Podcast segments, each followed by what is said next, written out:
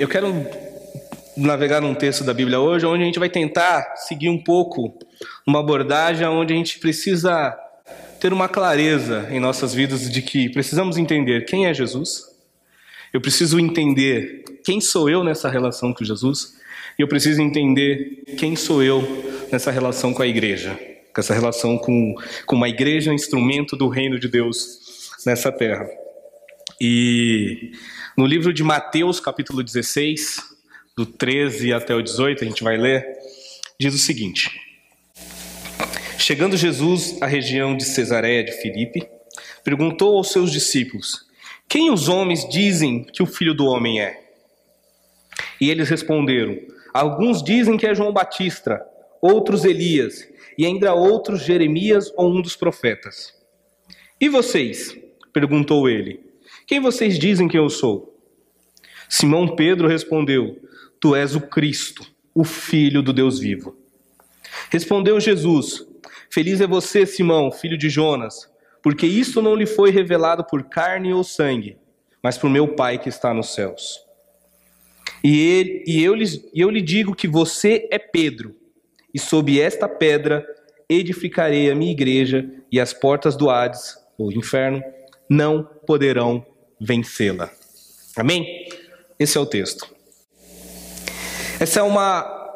Jesus, ele talvez, assim, assim como esse vídeo, Jesus ele faz uma enquete ali com seus discípulos e pergunta: e aí, quem vocês dizem que eu sou? Porque a sociedade, o mundo, a comunidade judaica, a comunidade de Jerusalém tem uma opinião ao meu respeito. Quando perguntado quem é Jesus, você vai ver, se você ler, fizer uma leitura nos evangelhos, Jesus ele é apontado como demônio, príncipe dos Beuzebus. Jesus é apontado como um beberrão. Jesus é apontado como amigo de pecadores. Jesus é apontado como aquele que anda com as prostitutas. Jesus é apontado como um, um falso profeta. Jesus é apontado como um charlatão. Jesus é apontado como uma série de coisas. Mas tem gente que fala bem, tem gente que fala mal. E assim é a tônica da vida, né? Não foi diferente com Jesus. E Jesus, quando ele pergunta aos seus discípulos ali, ele faz uma, uma indagação: quem as pessoas dizem que eu sou? Quem vocês dizem que eu sou? E as pessoas fazem uma comparação ali interessante com três grandes profetas da Bíblia: Jeremias, Elias e João Batista. É, algumas pessoas até entendiam que Jesus ele era a reencarnação de João Batista, o que é um erro, porque se você pensar logicamente, Jesus e João Batista têm diferença de meses. Né? Eles são primos, então eles têm ali uma diferença um pouco antes. Se você for ver lá em Lucas, quando Maria, ainda grávida, vai visitar Isabel, é, um menino se mexe no ventre da outra e ali ela começa a ter um sinal de que, olha, bendita é tu, o fruto do teu ventre. Né? Então, João Batista já não dá. Mas se você parar para pensar, a mensagem de João Batista era uma mensagem muito dura. Era uma mensagem que pregava o arrependimento, pregava a transformação, e era uma mensagem que vinha né, de encontro ao povo e que, sobretudo, aos poderosos daquela nação. E era uma mensagem muito dura.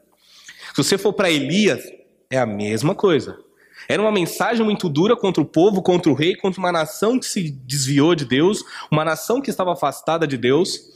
E era uma mensagem que, se você parar para pensar, onde o profeta chega a determinado ponto a mandar matar os profetas né, de Baal, manda é um profeta que manda descer fogo do céu, um profeta que tem poderes e sinais miraculosos ali ao redor da sua vida, mas não deixa de ter uma mensagem dura, uma mensagem que talvez você quem mora, talvez quem, quem nasceu naquela época, quem viveu aquele período, não tinha muita esperança. Se for olharmos para Jeremias, então, piorou. Podemos assemelhar o sofrimento da vida de Jeremias com o sofrimento que Jesus acabou passando mesmo dando as medidas proporções, sabendo que Jesus sofreu muito mais. Mas Jeremias foi um profeta que sofreu bastante. Mas também um outro profeta que trouxe uma mensagem muito dura. E a mensagem de Jeremias era tão dura que era o ponto assim: não tem solução, não tem o que vocês façam. Vocês vão ser cativos na Babilônia. Ah, mas se a gente mudar, arrumar a casinha agora, parar de, de idolatrar falsos deuses, a gente pode ficar aqui? Não. Vocês vão de qualquer jeito Nabucodonosor é servo de Deus e ele vai escravizar vocês e vocês vão ficar na Babilônia até o dia que Deus mandar vocês voltarem. Ah, mas a gente quer ficar aqui, a gente vai mudar, a gente mudou de opinião. Não interessa o que vocês façam a partir de agora. Vocês vão. Então, você para pensar, são três profetas, três homens da Bíblia, e a gente poderia até explorar também os erros de cada um deles. Elias, por um momento, fraquejou. Jeremias, é, inúmeras vezes, mesmo sendo um profeta, um homem de Deus, ele demonstrou fraqueza emocional. O próprio João Batista duvidou da pessoa de Jesus em um certo momento. Isso não vou explorar as fraquezas dele, mas só essa mensagem que todos eles traziam. E mesmo sendo uma mensagem de Deus, era uma mensagem que trazia muita pouca esperança. Era uma mensagem que anunciava mais a destruição do que a transformação. E quando as pessoas olham para Jesus e o rebuliço que Jesus está fazendo em Jerusalém, as pessoas olham para ele e falam: esse cara está mudando tudo. Esse cara é que nem Elias, esse cara é que nem Jeremias, esse cara é que nem João Batista. Ele vai acabar com tudo. O que ele está dizendo, ele está dizendo que vai destruir o templo e vai reconstruir em três dias.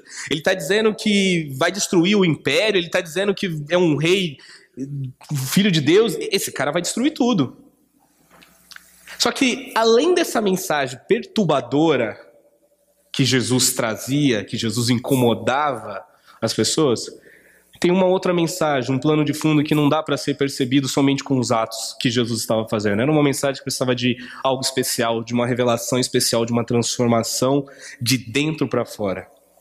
Que é o que Pedro encontra e ali ele declara: Tu és o Cristo, o Filho do Deus vivo. E essa, essa expressão é, ela é carregada de conceitos, de história, de, de milagre, que a gente vai explorando ela aos poucos.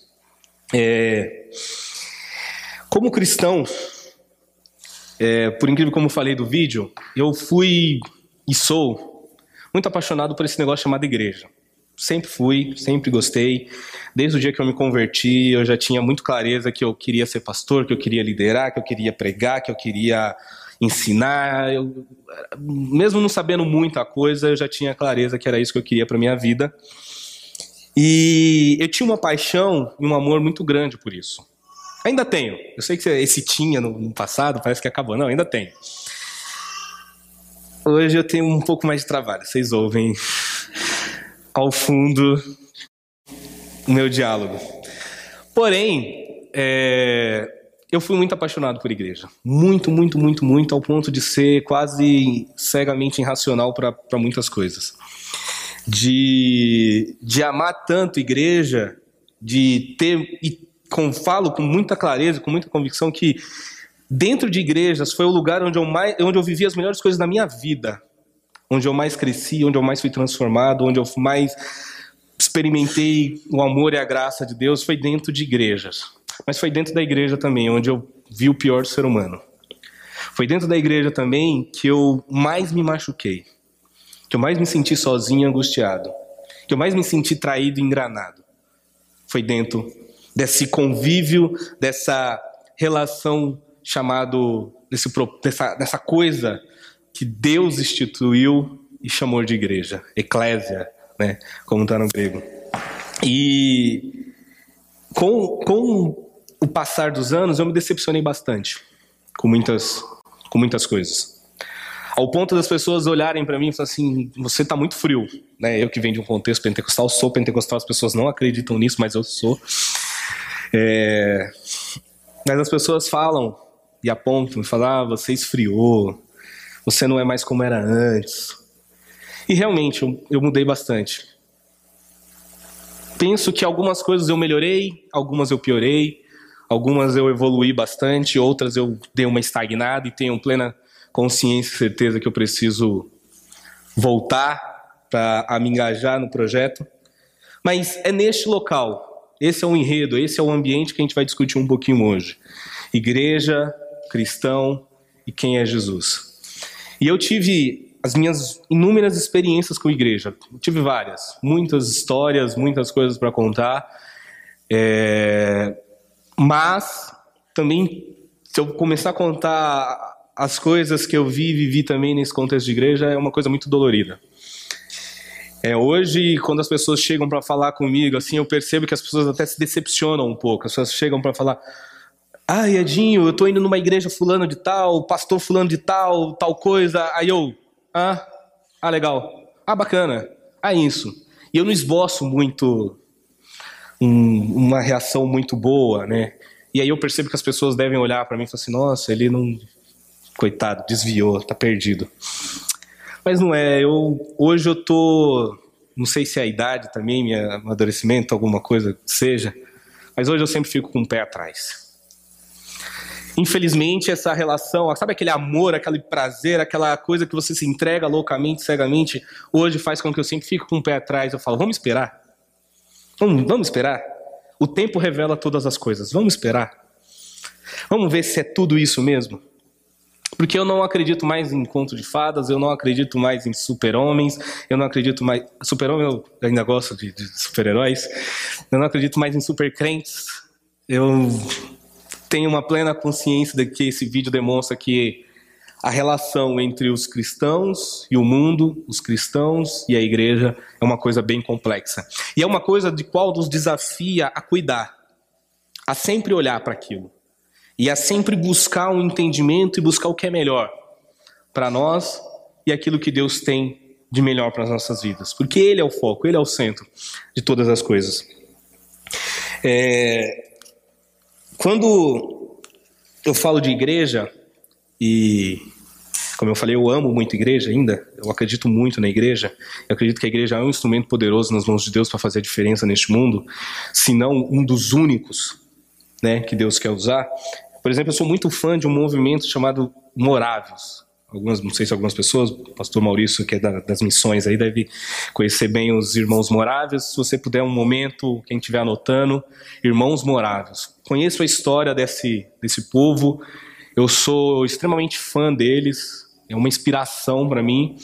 E minha inspiração maior não é um, um homem. Tem gente que fala assim, ah, eu gosto muito do John Wesley, eu gosto muito do, do Calvino, do Lutero, eu gosto muito de... Não, eu, a minha grande inspiração nessa terra, nesse mundo que nós vivemos, além de Cristo, é um movimento chamado Igreja dos Irmãos Moráveis. Então, num outro momento a gente pode falar sobre isso, mas eles são fantásticos. E nesse versículo 13, quando Jesus, né, ele, ele, ele faz uma simples pergunta que se torna a chave para desvendar um nível de relacionamento, de intimidade, de compreensão de Jesus e bem como o nosso comprometimento espiritual. Quando Jesus ele pergunta, quando ele chega seus, ali a Cesareia e pergunta aos discípulos quem os homens dizem que o Filho do Homem é. Isso, essa pergunta que Jesus faz, ele está ali entrando diretamente na vida espiritual dos discípulos, perguntando quem eles dizem que eu sou. E ele faz essa pergunta. E ali, como eu falei, descreveram Jesus de, uma, de, um monte de coisa. Hoje, se a gente fizer a mesma pergunta, vamos falar que Jesus é um mestre, como eu já ouvi, Jesus é revolucionário, Jesus é uma farsa, Jesus é filósofo, Jesus é líder, Jesus ele é iluminado, uh, tem uma, uma seita que diz que Jesus é um extraterrestre, é, ele é um mentiroso, ele é um religioso, ele é um mito, ele é uma lenda ele é mais um Deus no panteão de deuses que a gente pode escolher no nosso mundo de hoje, porque hoje você pode escolher, você tem essa liberdade. Então, essa pergunta revela muito. Quando Jesus pergunta: Quem os homens dizem que eu sou? E quem vocês dizem que eu sou? Isso revela o que está no teu coração, se realmente o que, que Jesus é para você. Ele é esse Deus revelado, esse Cristo revelado que Pedro apresenta, ou eu acredito em Jesus, mas eu não acredito que Jesus seja tudo isso que falam? Porque eu posso estar na igreja e ter essa compreensão, viu, gente? Você pode achar que é um absurdo, mas tenta um dia conversar com alguns cristãos no trabalho, na família, algumas pessoas, e começa a fazer perguntas para eles. Pergunta: quem é Jesus? E você vai ver as coisas que vão surgir. Quem, o que, que Jesus faz? Como que Jesus age? Aí você começa a se assustar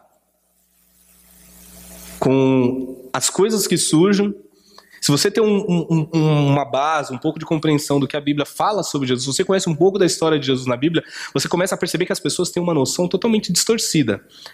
É, nós somos uma nação que, por cultura e por história, a gente lê muito pouco. O brasileiro lê muito pouco. A Bíblia, então, nem se fala.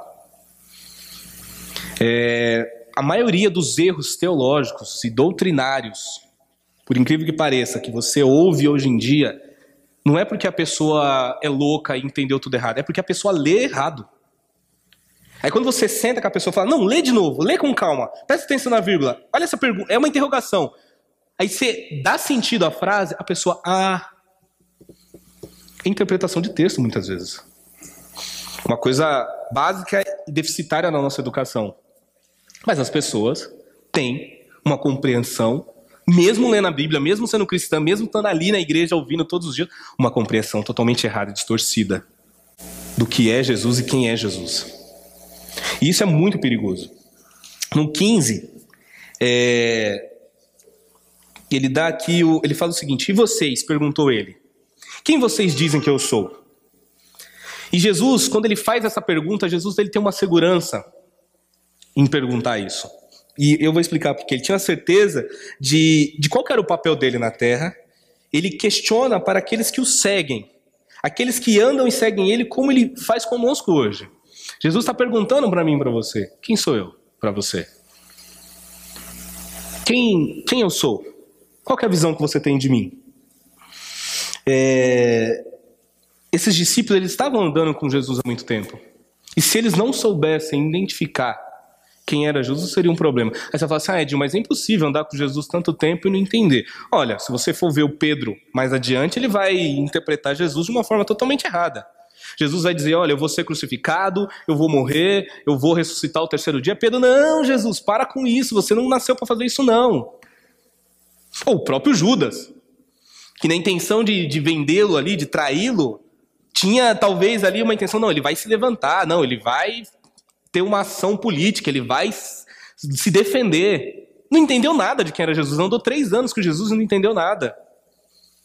O próprio Pedro, os próprios discípulos, andou três anos, comeu, dormiu junto ali, andaram pelas cidades, caminharam de um canto para o outro, ouviram da, própria, da boca do próprio Deus uh, os ensinamentos e as verdades, coisas que infelizmente a gente só vai conseguir ouvir na eternidade, ou se a graça do Espírito Santo nos revelar a cada dia que nós nos aprofundamos na palavra de Deus, eles ouviram da boca do próprio Jesus e mesmo assim não tiveram uma compreensão e o entendimento. Isso revela muito do quanto, por mais que eu seja um religioso, por mais que eu seja cristão há muitos anos de vida, por mais que eu esteja na igreja, tenha várias atividades, eu ainda preciso ter o meu esforço diário.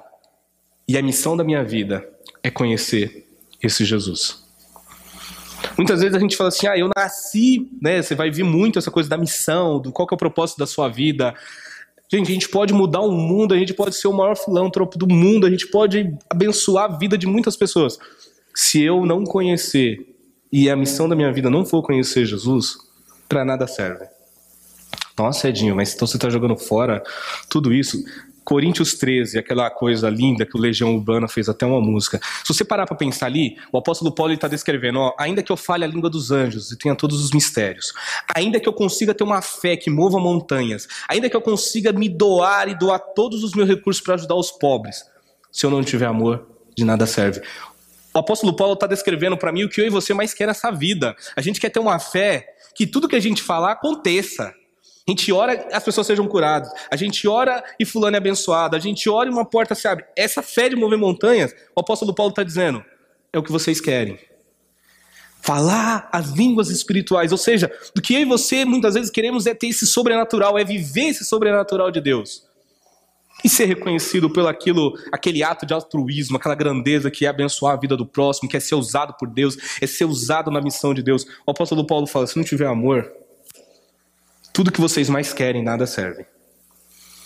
E o amor revelado, a expressão maior de amor é a pessoa de Cristo. Então, se eu não conheço o amor, se eu não conheço Jesus, eu não conheço nada. Tudo que eu fizer pode ser descartado. E aí você fica, você começa agora, se você estiver me seguindo na minha linha de raciocínio, você começa a ficar complexo, por quê? Se a gente pensar o que é a igreja, a igreja é o juntamento de todas essas coisas que nós queremos: fé, milagre, poder, unção, sobrenatural e abençoar a vida do próximo. Agora imagine todas essas características que o apóstolo Paulo descreve, ele se institucionaliza dentro de um negócio chamado igreja, e quando ele se institucionaliza no negócio chamado igreja, falta o principal, que é o amor. Ou seja, falta o principal, que é Jesus. Isso é muito louco. E por isso que nós temos que fazer essa pergunta: quem é Jesus? Eu o conheço?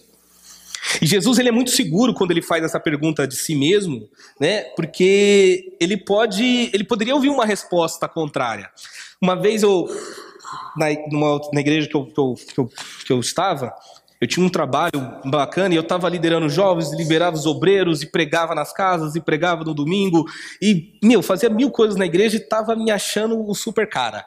E, e lia muita coisa e pregava e fazia e tal. Aí um dia, e eu não sei por que eu fui inventar de fazer isso, eu tava tentando, eu juro, eu estou tentando a semana inteira lembrar por que, que eu inventei isso, eu não consigo me lembrar o contexto.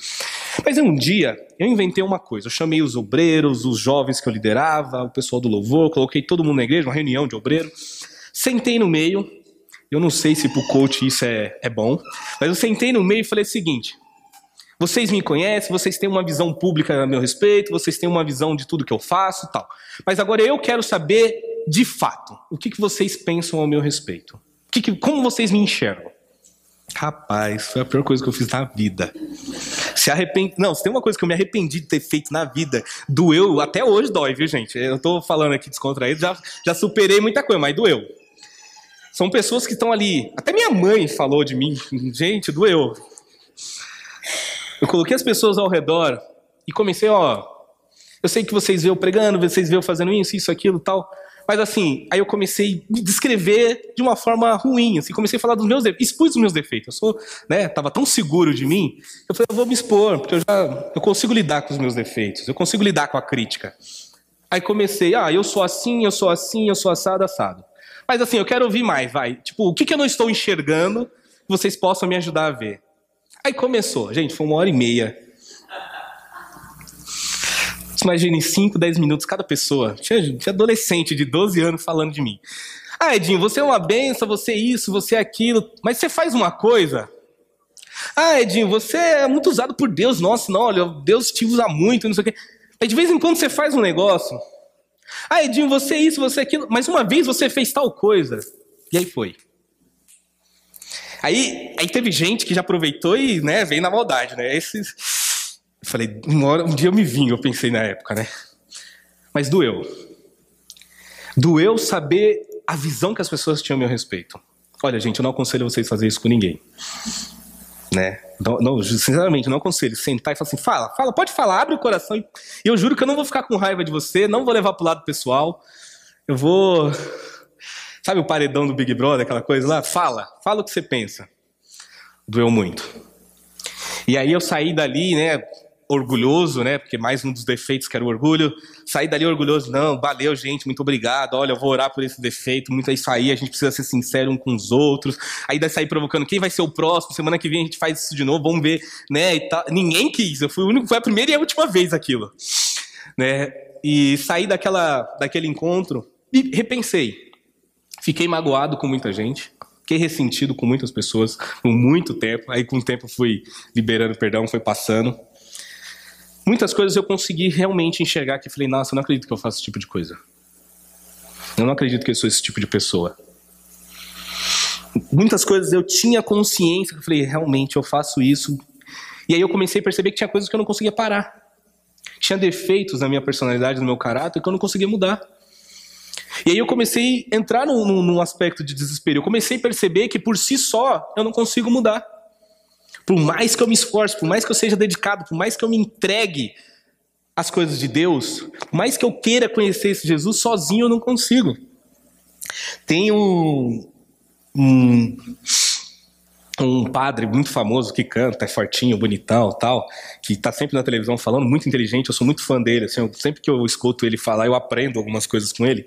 Aí eu falei para Tamires que eu não ia falar o nome dele, porque vai que ele ouve, né, essa pregação e me processa, sei lá. E e ele é muito legal porque ele gosta de falar da graça, ele fala do amor, da bondade, do perdão, aquele, né, ele é totalmente o oposto dos pastores da televisão, que, nossa, é, um, uma estratégia ali que eu, eu julgo fantástica. Só que aí, quando as pessoas começam a perguntar um pouco mais, tá, mas por que que você realmente virou padre? Por que tão novo você se, se entregou para essa coisa, esse sacrifício todo? E aí a pessoa começa a deslizar da graça e começa assim, não, mas eu sempre tive eu sempre fui uma pessoa tranquila. Eu nunca tive uma inclinação para as coisas, para as festas. Eu era diferente dos meus amigos. Eu não era igual a maioria dos jovens na minha época. Eu era. Aí você começa a perceber que a pessoa está se enchendo de qualidades para dizer: tá vendo por que eu sou tão espiritual hoje? Eu não fui um traste. Eu não tinha vocação para ser traste. Eu não tenho vocação para isso. E aí eu começava, né? Eu tinha uma. E eu sou, eu sou esse cara que eu fico fazendo pergunta para as coisas. Eu fiquei, esse cara tem defeito, esse cara, esse cara não pode ser tão bom assim, porque tem alguma coisa errada. E aí, uma vez eu assistindo Cataminos, eu falei, tá aí. Ele fala da graça, fala da graça, mas quando você pressiona, ele traz para dentro de si. Eu sou o que sou hoje, porque eu, teoricamente eu já nasci assim. Eu nunca tive propensão para fazer esses tipos de coisas. Eu nunca tive propensão para ir para um caminho errado. E isso é extremamente perigoso quando você está nesse relacionamento com Jesus. Porque quando Jesus pergunta, e aí que Jesus faz uma pergunta para Pedro e fala: Pedro, quem te revelou? Ou Pedro, não foi carne nem sangue que te ensinou ou que te disse isso, foi o próprio Deus. Foi o próprio Deus que te revelou quem você é, que revelou quem eu sou. E isso é, é, é extremamente fantástico. Quando a gente tem essa clareza de que é Deus que está revelando. E quando Deus começa a nos mostrar a mudança que Ele quer fazer em mim e você, isso vai nos levar para um patamar muito além. Eu sei que é perigoso eu perguntar, né, a gente se perguntar para uma pessoa e falar assim: o que, que você acha a meu respeito? O que, que você pensa de mim? Jesus poderia fazer essa pergunta tranquilamente, as pessoas iam olhar para ele e falar assim: não, você é bom, você é isso, você é aquilo. E eu e você? Como que as pessoas me veem? Se as pessoas, para ver Cristo, as pessoas vê primeiro eu e você. Antes da pessoa se relacionar com Jesus, antes das pessoas ter um contato com Deus, a pessoa vai se relacionar com você primeiro. E é os seus atos que vão revelar se você é ou não um cristão. Eu tenho certeza absoluta, e ao mesmo tempo é, é quase vergonhoso dizer isso, né? eu tenho vergonha de dizer isso, mas se eu perguntar para algumas pessoas aí fora, o que, que você pensa de mim? A pessoa vai me descrever como um mau caráter, uma pessoa extremamente ruim, porque realmente em alguns aspectos da minha vida, eu fui mau caráter com algumas pessoas. Eu falhei com algumas pessoas. Eu fui machucado e machuquei outras pessoas. E algumas pessoas eu consegui me aproximar, pedir perdão, pedir desculpa, tentei contornar a situação, mas tem outras que não querem me ver nem pintado de ouro. Graças a Deus que são poucas. Mas é, eu sei, eu tenho consciência disso, vou ter que viver com isso pro resto da minha vida que pessoas, ao me ver pregando, podem falar, esse aí é outro, outro canalha, mentiroso, alienado. E eu sei que elas podem e devem falar isso. Mas foi uma marca que eu deixei lá atrás. E hoje, só com a ajuda do Espírito Santo para poder reverter. O pastor Rogério me conheceu, a pastora Vanessa me conheceram no meu processo de conversão. Gente, eu era uma peste quando eu fui para a igreja. Convidado para ser retirado da escola, coitado, tinha dó da minha mãe quando minha mãe ia lá. Diretora falou na cara da minha mãe: não fica preocupa, não. É, na FEBEM tá cheio de gente igual ele. Uma vez a, a diretora falou pra minha mãe: falou assim, não, isso é de gente pra puxar carroça na vida. Isso aí não tem futuro. Pelas coisas que eu fazia. Pela peste que eu era na escola, na rua, vivia fazendo coisa errada. E aí você vai para a igreja? Gente, demora. Eu demorei para me, me converter de fato. Eu estava de cabeça lá dentro, queria fazer tudo dentro da igreja, queria aprender tudo ao mesmo tempo, mas ao mesmo tempo fazia tudo errado. Eu, eu, eu brinco com a minha irmã, eu falo assim: sabia que os mau caráter também se convertem? Os mau caráter pensam, se convertem. Eles aprendem a ler Bíblia, eles aprendem a cantar a louvor, eles aprendem a se vestir que nem crente, os mau caráter. Eles aprendem o caminho da igreja para ir todo domingo. Eles também aprendem. Isso é fácil de ensinar. O processo de mudança que leva trabalho, isso leva anos, e vai quebrando, e vai quebrando, e vai quebrando, e você muda, e, e você acha que você alcançou um nível, e de repente você cai lá para baixo de novo. Aí você começa a perceber, Deus, eu realmente eu não te conheço, Jesus. Eu preciso conhecer e saber quem tu és. Porque quando você passa a, para esse nível de relacionamento onde Pedro, onde Pedro é revelado pelo próprio Deus aqui no, no 16, Simão Pedro respondeu: Tu és o Cristo, filho de Deus divino. No 17, Jesus respondeu: Feliz é você, Simão, filho de Jonas, porque isso não lhe foi revelado por carne ou sangue, mas por meu Pai que está nos céus. E aqui a gente começa a perceber que esse Pedro está num, numa caminhada. Ele vai ter recaídas lá na frente, é óbvio mas ele está num caminho onde ele entendeu que é esse Jesus.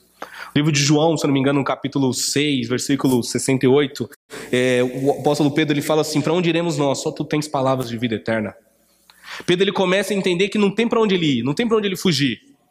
Eu cheguei a uma fase da minha vida que eu falava assim, gente, eu posso ser não posso ser esse cristão maravilhoso que eu gostaria de ser, mas eu sei que sem Jesus também não dá para ficar.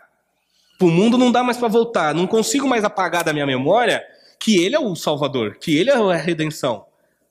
Eu consigo viver em sofrimento com o meu pecado, sabendo, pedindo pela graça e misericórdia de Deus para me ajudar. Mas abandonar Cristo e dizer Ele não existe, Ele é uma farsa, Ele é. Infelizmente eu não consigo mais. E graças a Deus por isso. E quando eu entendi que não tinha outro Deus para mim, não tem outra revelação, não tem outro ensinamento, não tem outro que possa me salvar, é só Ele. Eu falei, pronto. Ele é o caminho. A questão é como se eu vou conseguir chegar, conseguir chegar até lá. E aí, eu, toda vez que eu tentei ir, eu me perdi. Aí, quando eu, ele estende a mão e fala, vem. Lembra do, da pregação que eu falei sobre as águas? Quando ele estende a mão, aí você consegue andar. Quando ele ilumina o caminho, você consegue ir. É isso.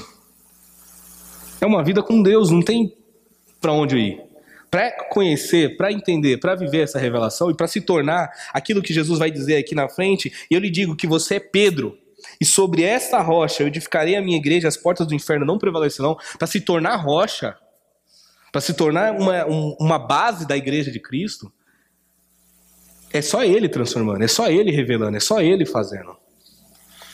Me desculpa se até agora, não sei, você achou que era você que, que veio até aqui, que você que é uma boa pessoa, que você que tem um coração melhor que os seus familiares, você que é melhor que o seu esposo, você que é melhor que os seus pais. Não. Se eu estou aqui, se nós estamos aqui, é porque Cristo tem nos trazido até aqui e tem apostado em nós, tem acreditado em nós. É... essa é uma, uma das coisas que nós precisamos buscar a cada dia. Esse Cristo. A gente. Nesse mundo que a gente vive, a gente, infelizmente, cai num perigo.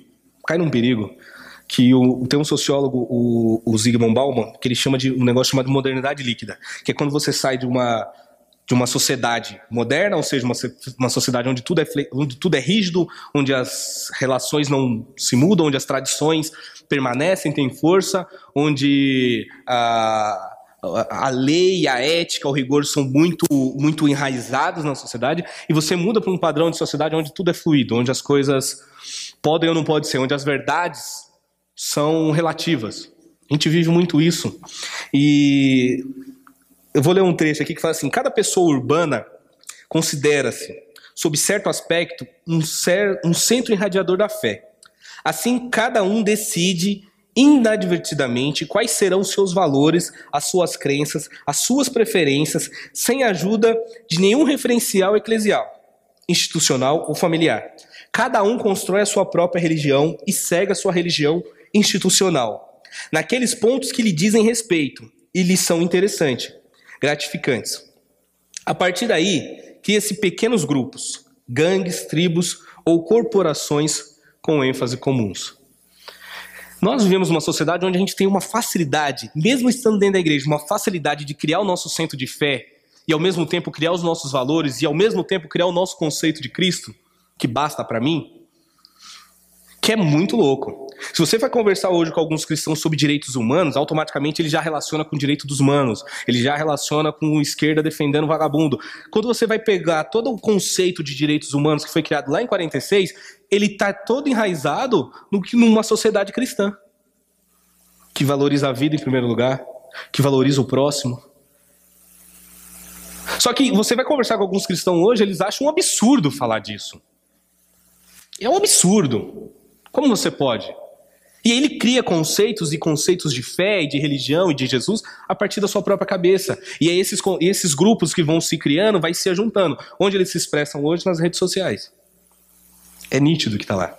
E aí, a, a pessoa urbana, no contexto da religião, veste a roupa da religião, usa a linguagem da religião e defende os valores da religião mas quando ela se desloca para o contexto profissional, ela veste a roupa profissional, usa a linguagem profissional, usa os valores do mundo dos negócios.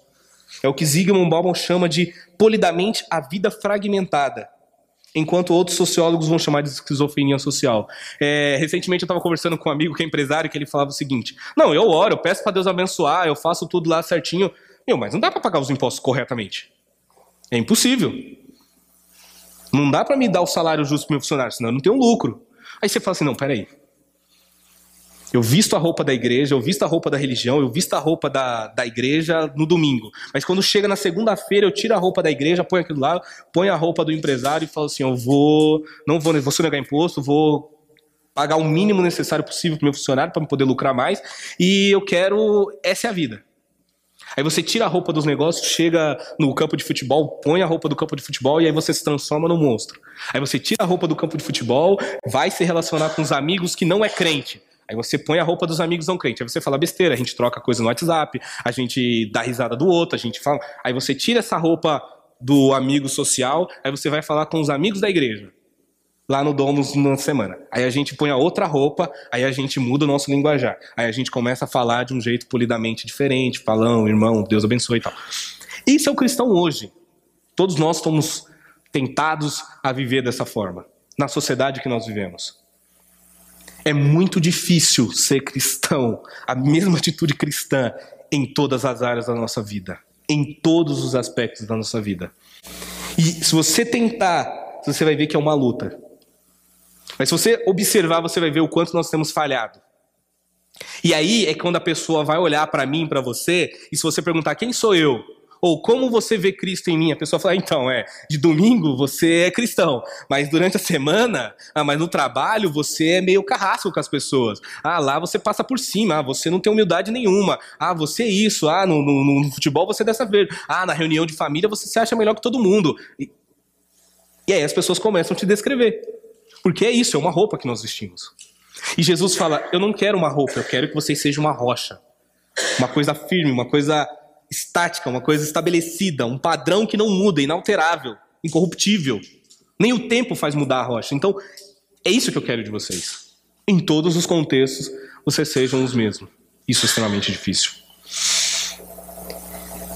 Quando a gente vai para esse aspecto, por que, que eu preciso ser uma rocha? E eu já vou encerrando. Por que, que eu preciso ser rocha? Por isso que o tema da pregação é sobre rochas. É sobre eu e você. É eu e você que precisamos conhecer esse Jesus. É eu e você que precisamos conhecer como anda o nosso relacionamento com esse Jesus.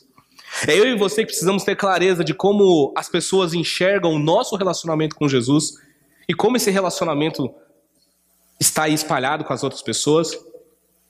Tudo isso que eu estou falando é, é, o que tem sido pregado aqui na igreja, reino de Deus. Como que o reino está se manifestando? Como que o reino está se expandindo? E um reino, para avançar, precisa de embaixadores, precisa de pessoas, precisa de conquistadores, precisa de pessoas que vão. E essas pessoas somos eu e você. É... E quando Jesus usa aqui, ó, eu lhes digo no último versículo 18: Eu lhe digo que você é pedra, e sob esta pedra edificarei a minha igreja, e as portas do Hade não poderão vencê-la. A metáfora aqui utilizada é de dois reinos em guerra. É, na antiguidade, as cidades eram fortificadas com altas muralhas e portas firmes. Você já viu esse, esses filmes de época, Game of Thrones, essas coisas todas. É, para que durante os ataques sofridos possam resistir firmemente. Então, essa é a metáfora que Jesus está usando. Onde se encontra a igreja verdadeira? Talvez essa seja uma pergunta que todos nós temos. É, nas denominações evangélicas pentecostais? Nas neopentecostais? Nas históricas e reformadas? Sim.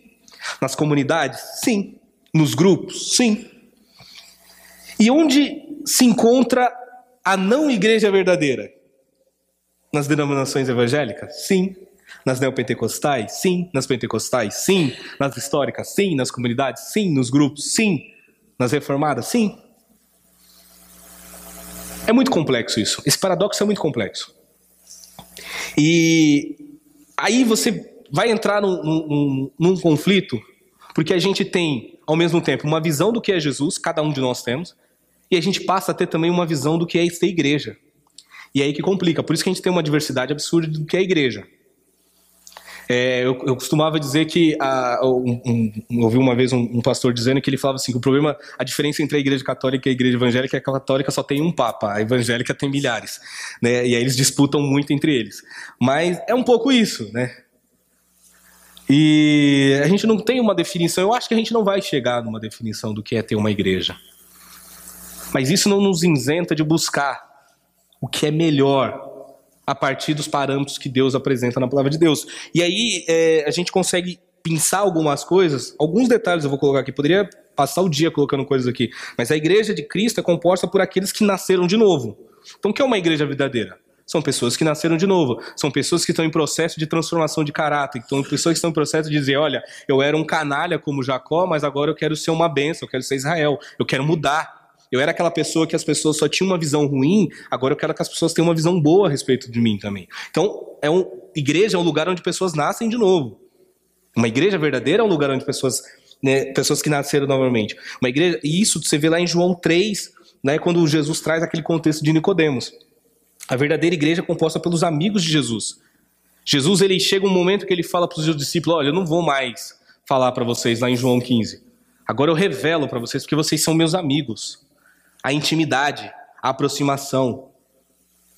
Há um relacionamento pessoal, não mais um relacionamento servil, onde eu mando e vocês só obedecem. Há um relacionamento escravizador que a religião impõe. Jesus fala: não, vocês são meus amigos. Há um relacionamento pessoal aqui. A verdadeira igreja vive em unidade. A verdadeira igreja vive em amor. A verdadeira igreja, igreja vive e busca a santidade, luta por isso. Né? É, uma outra coisa, eu, uma frase que eu gosto muito que é assim: eu não, eu não sou santo tentando ser pecador, é o contrário, eu sou um pecador que a muito custo está tentando ser santo. Porque eu nasci pecador, vou morrer pecador. Mas a santidade, por meio de Cristo, é que me transforma e que me garante, crendo em Jesus Cristo, obedecendo a Jesus Cristo, que me garante a salvação é o meu advogado fiel, como a Bíblia diz. Então, a verdadeira igreja vive em santidade, a verdadeira igreja vive para a glória de Deus. E todos os que vivem nela, eles buscam a experiências características acima descrita. A verdadeira igreja coloca Cristo, entroniza Cristo como o seu alvo principal e a sua busca absoluta.